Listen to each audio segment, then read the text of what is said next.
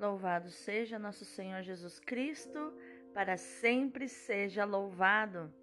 Hoje é terça-feira, 5 de julho de 2022, 14 semana do tempo comum. Santo Antônio Maria Zacaria, pioneiro da pastoral familiar e padroeiro das irmãs angélicas, rogai por nós. Pai Santo, Pai querido, Pai amado, eu te louvo e te bendigo nesta manhã, porque o Senhor tem cuidado de nós.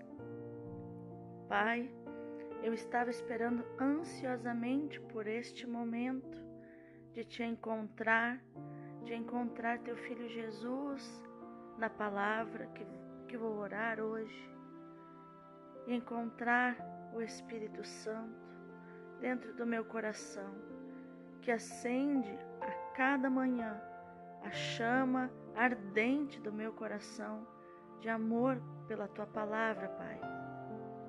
Revira, Pai, a terra do meu coração para receber a semente que o bom semeador, Jesus, tua palavra viva e eficaz, vai lançar neste momento no meu coração. Eu me entrego inteira, eu me dou inteira a ti, Senhor a tua palavra e ao poder do Espírito Santo nesta manhã de terça-feira.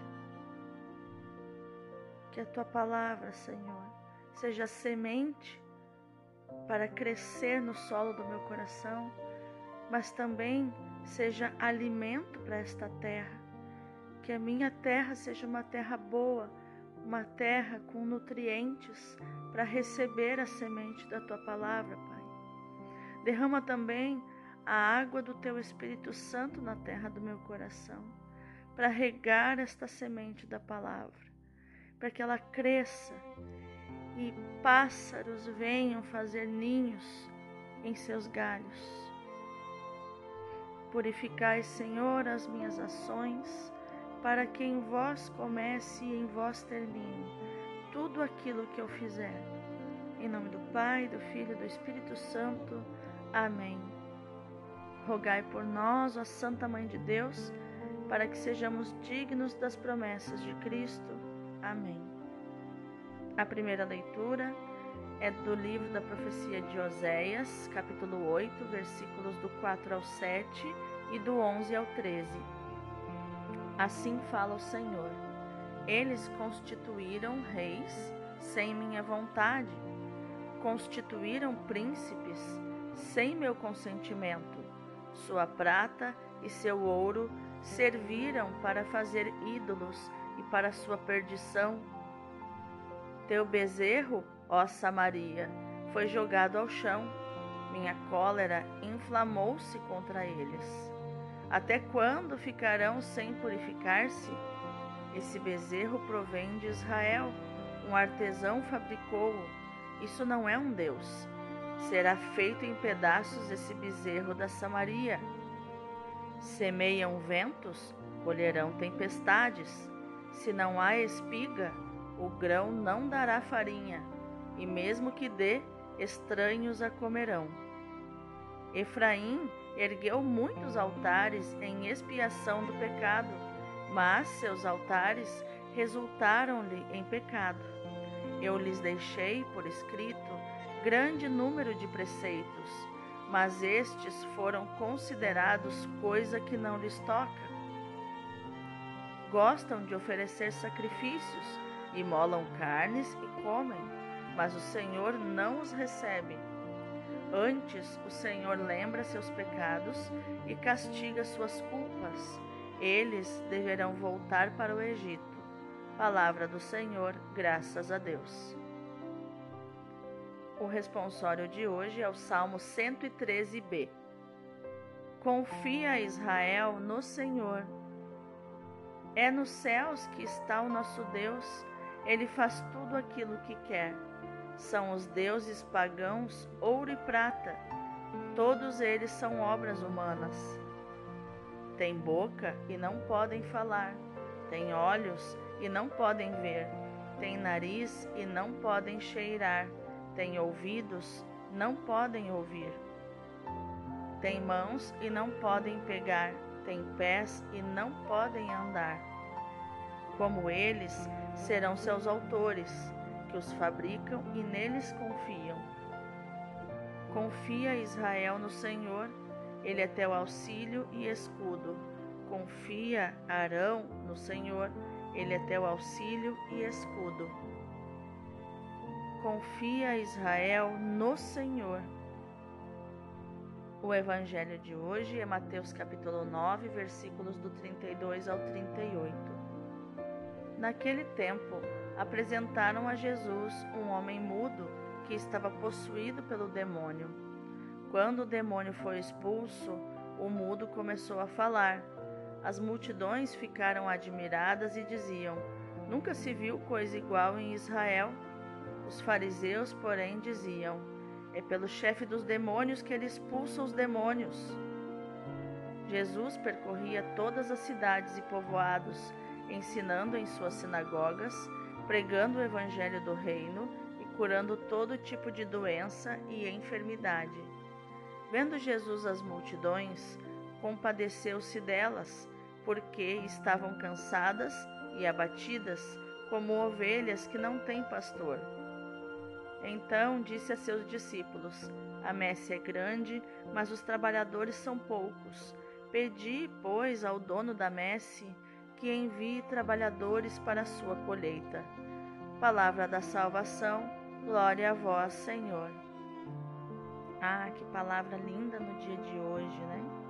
Essas três leituras maravilhosas. E agora nós vamos conhecer o contexto em que foram escritas, a primeira leitura e o Evangelho.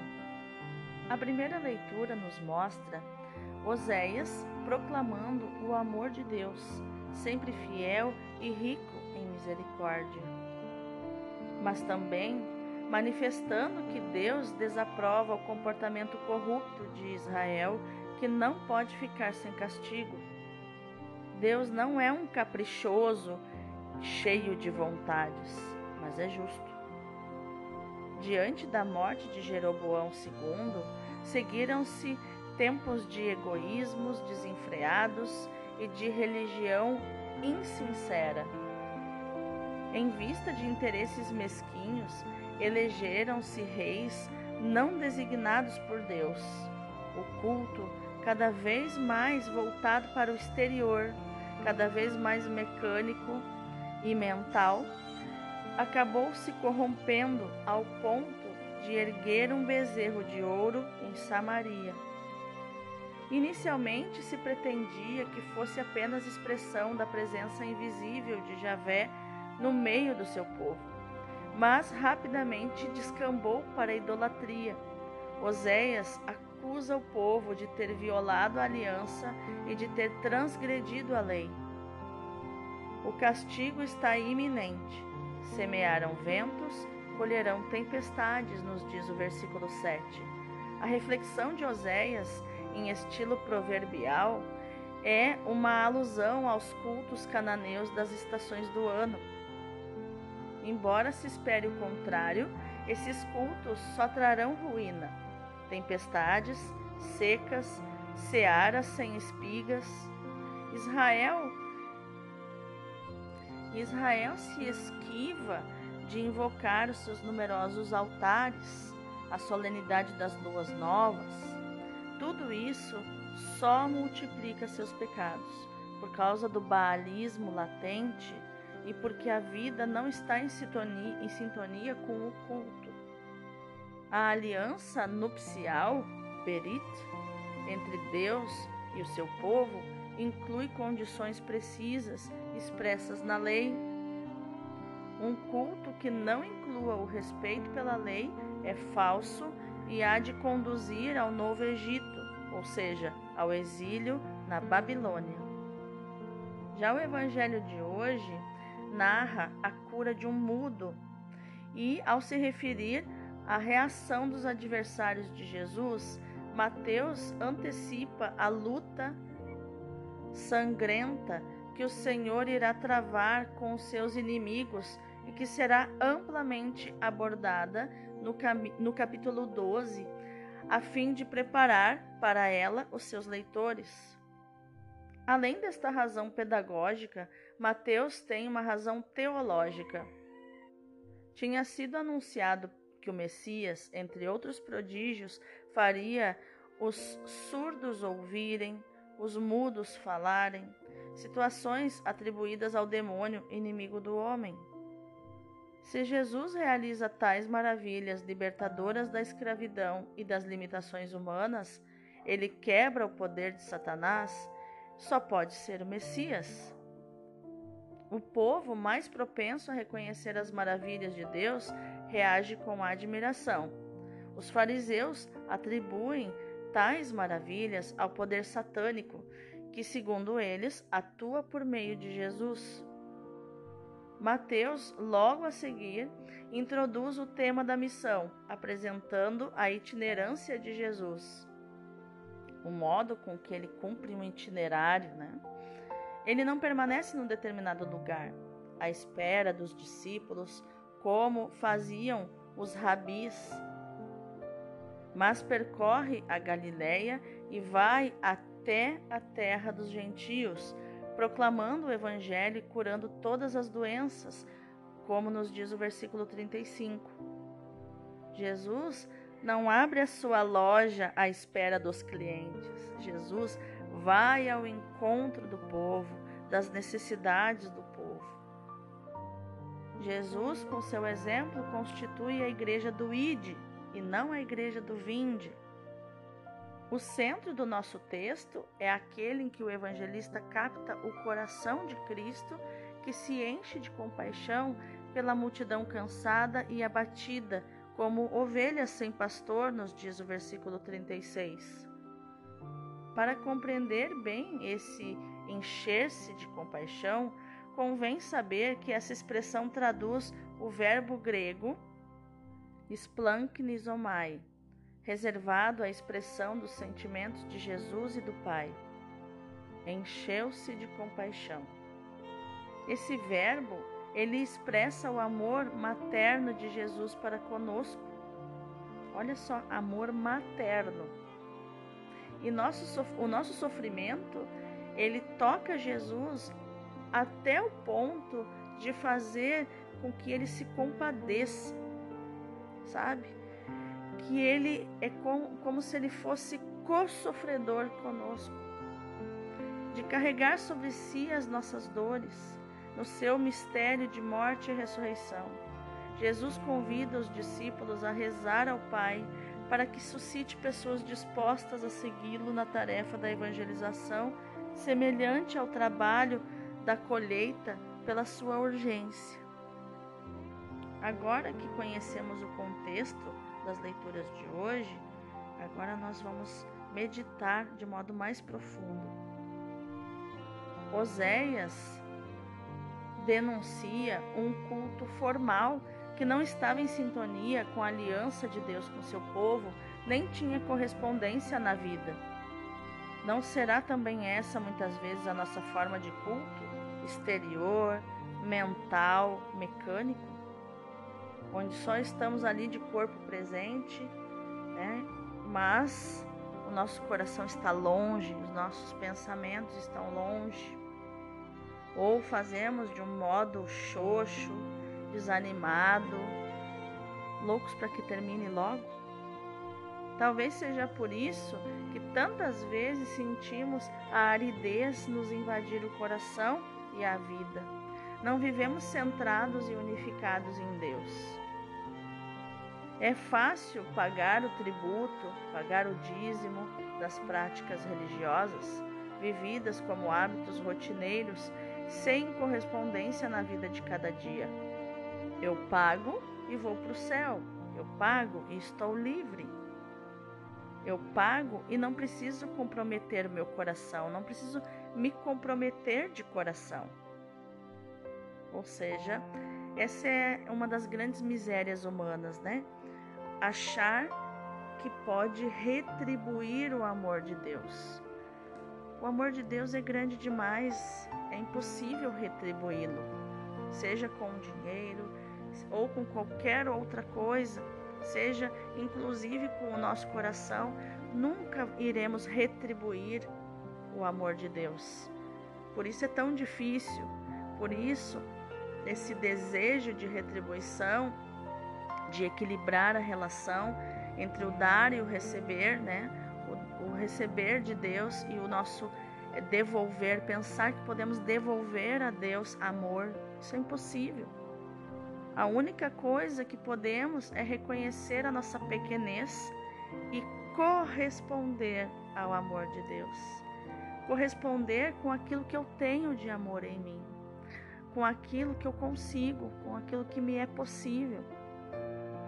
Inclusive, todas as vezes que eu estou de corpo presente, por exemplo, na Santa Missa, mas minha mente está longe, eu estou colocando no lugar de Deus, no lugar do momento presente, no lugar do agora, outra coisa, e isso é idolatria.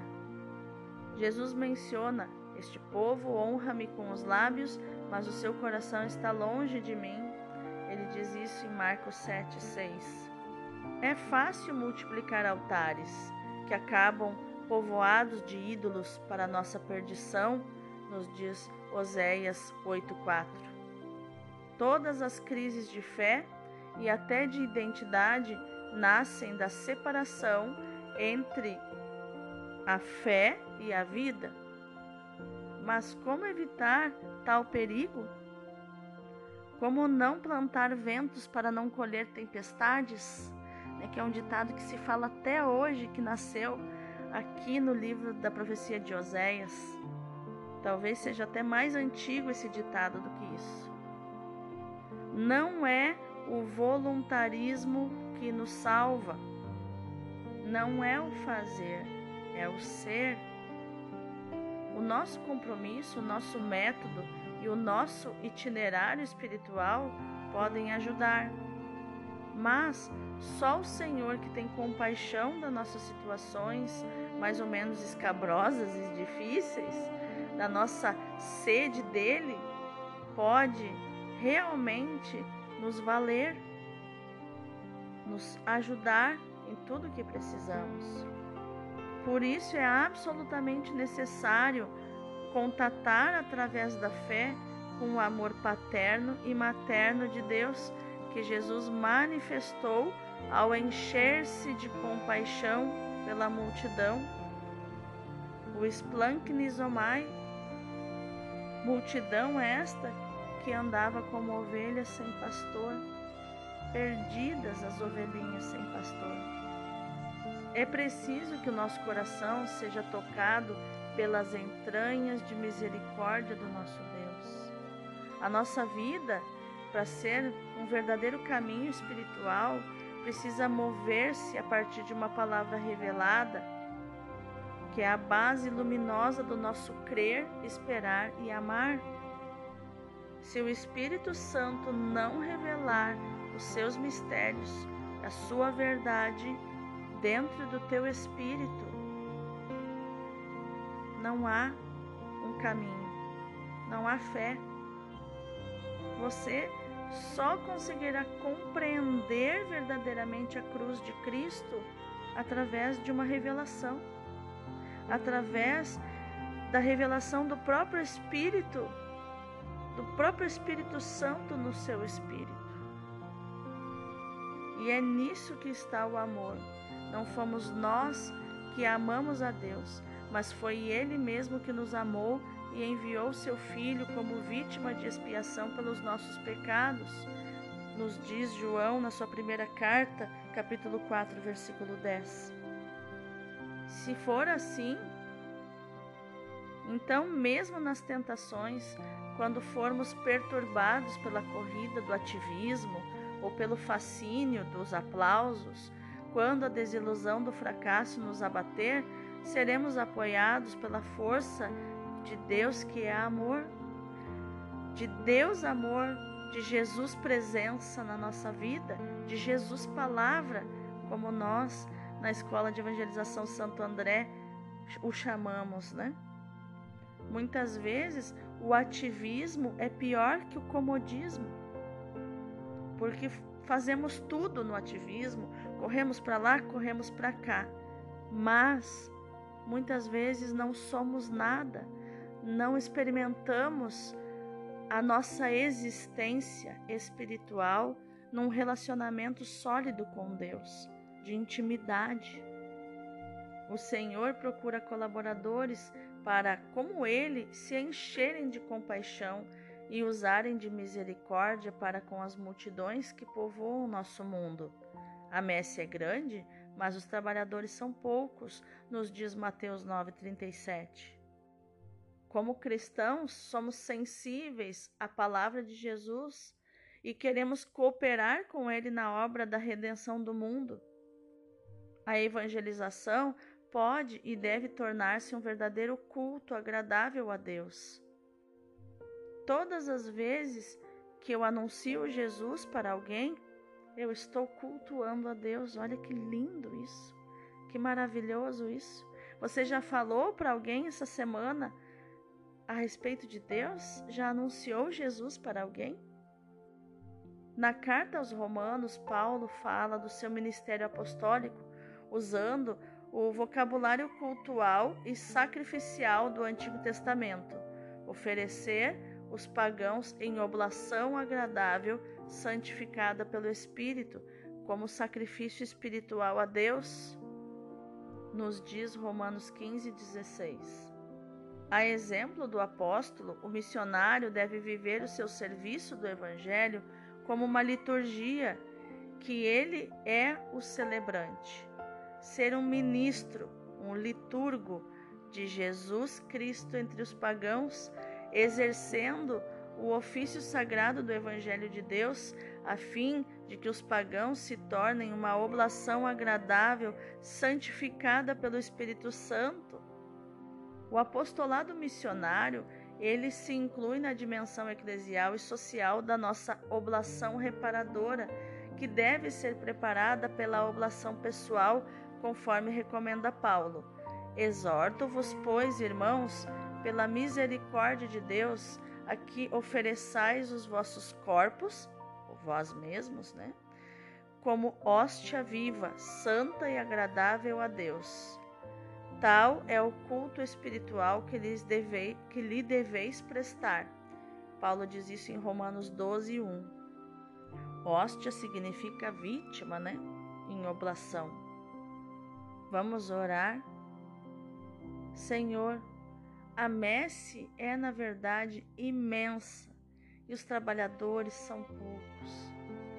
Quantos bilhões de homens esperam o anúncio do Evangelho e quão poucos são os missionários? A maior parte das pessoas que convivem conosco, Senhor, provavelmente não está consciente da necessidade de te conhecer e de te amar. Mas que é a sede de transcendência, sede de bondade, sede de certezas, senão sede de ti? Só tu és a água viva. Só a tua palavra sacia a nossa sede, Senhor. Eu quero nesta manhã juntar a minha prece à tua compaixão para rezar ao Pai com a tua palavra, mandai, Senhor, trabalhadores para a vossa messe. Trazei, Senhor, trabalhadores para a comunidade Emanuel, para essa colheita maravilhosa que acontecerá num grande avivamento profetizado para acontecer a partir, para acontecer no Brasil a partir do Rio Grande do Sul, Senhor. É promessa tua que muitos jovens ouçam teu chamado e correspondam a esse chamado, abraçando o sacerdócio, a vida consagrada, a vida religiosa, a vida missionária, a vida em família também no matrimônio santo, Senhor, para responderem ao grito do mundo carente de salvação. Que a vida desses jovens e o seu trabalho sejam essa oferta, essa oblação para que a humanidade e a criação inteira se tornem também oferenda santa e agradável ao teu nome. Amém. Vamos contemplar essa palavra? O bom mestre, depois de receber o batismo de João Batista e antes de se entregar à organização da sua igreja, mergulhou numa profunda oração de 40 dias no deserto. Ele queria acumular graças para os seus apóstolos e os seus discípulos. Depois destes 40 dias, começa a sua propaganda. Ele ganha primeiro João e André, que ficam apaixonados por ele e passam todo o dia escutando ele. Como nos diz João 1,35. Depois das suas primeiras pregações, passa ainda uma noite em oração. Depois, no dia seguinte, faz o seu grande apelo a Pedro, a André, a Tiago e a João. Segui-me. Passou a noite orando a Deus. Quando nasceu o dia, convocou os discípulos e escolheu doze dentre eles, aos quais deu o nome de apóstolos, como nos diz Lucas 6,12. E diz a palavra que ele escolheu os que ele quis. Se você foi escolhido por Jesus, saiba que ele te escolheu porque ele quis. E antes de completar o colégio dos seus apóstolos e dos seus discípulos, rezou ainda novamente e também mandou rezar. Percorreu a Galiléia, viu as multidões miseráveis e mal conduzidas pelos rabinos e pelos fariseus. São ovelhas sem pastor, diz com emoção. Rezai, portanto, ao Mestre Supremo para enviar trabalhadores para a sua vinha e pastores para o seu rebanho. Nos diz Mateus 9,38. Quantas lições para nós no dia de hoje, que possamos reconhecer o elevado valor da vocação. Peçamos a Deus que multiplique os santos sacerdotes e todos os missionários. E que a nossa ação no dia de hoje, meu irmão, minha irmã, seja meditar, proclamar e viver esta palavra que Jesus disse em Mateus 9:38. Mandai, Senhor, trabalhadores para a vossa messe. Deus abençoe o teu dia.